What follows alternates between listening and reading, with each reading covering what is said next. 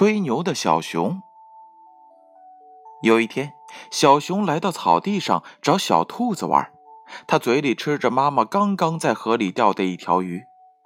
小熊说：“呃，小兔，这条鱼是我刚刚在河里捉的，我游泳可棒了。”小兔子说：“是真的吗？真想看看你是怎么捉鱼的。”小熊一听啊。十分的得意，虽然他知道自己还不会游泳，就在草地上翻起了跟头来，边翻跟头边说：“呃呃，就是这样，在水里翻来翻去的捉鱼的。”一不小心，小熊掉进了河里。小兔子以为他会游泳，在岸边上高兴地拍起手来：“哎呦，小熊，小熊，你真厉害，真厉害！快捉鱼上来，快捉条鱼上来呀！”这时，大象伯伯看到了，急忙走到了河里，用长长的鼻子一卷，把小熊救了上来。小熊浑身都湿透了，肚子胀得是鼓鼓的，躺在地上直喘大气。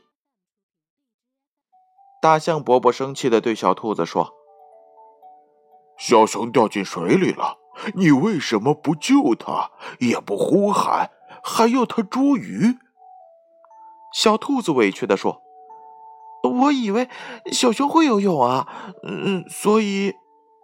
大象伯伯更生气了：“小熊什么时候学会游泳的？再晚一会儿，它就淹死了。”小熊这时抬起头来说：“嗯，嗯，嗯，大象伯伯，嗯，嗯，别怪小兔子了，嗯，都是怪我，怪我吹牛。”熊妈妈知道后，对小熊说：“孩子，吹牛会害死自己的，你一定要记住这个教训呀。”从此，小熊再也不敢吹牛了，跟妈妈也学会了河里捉鱼的本领。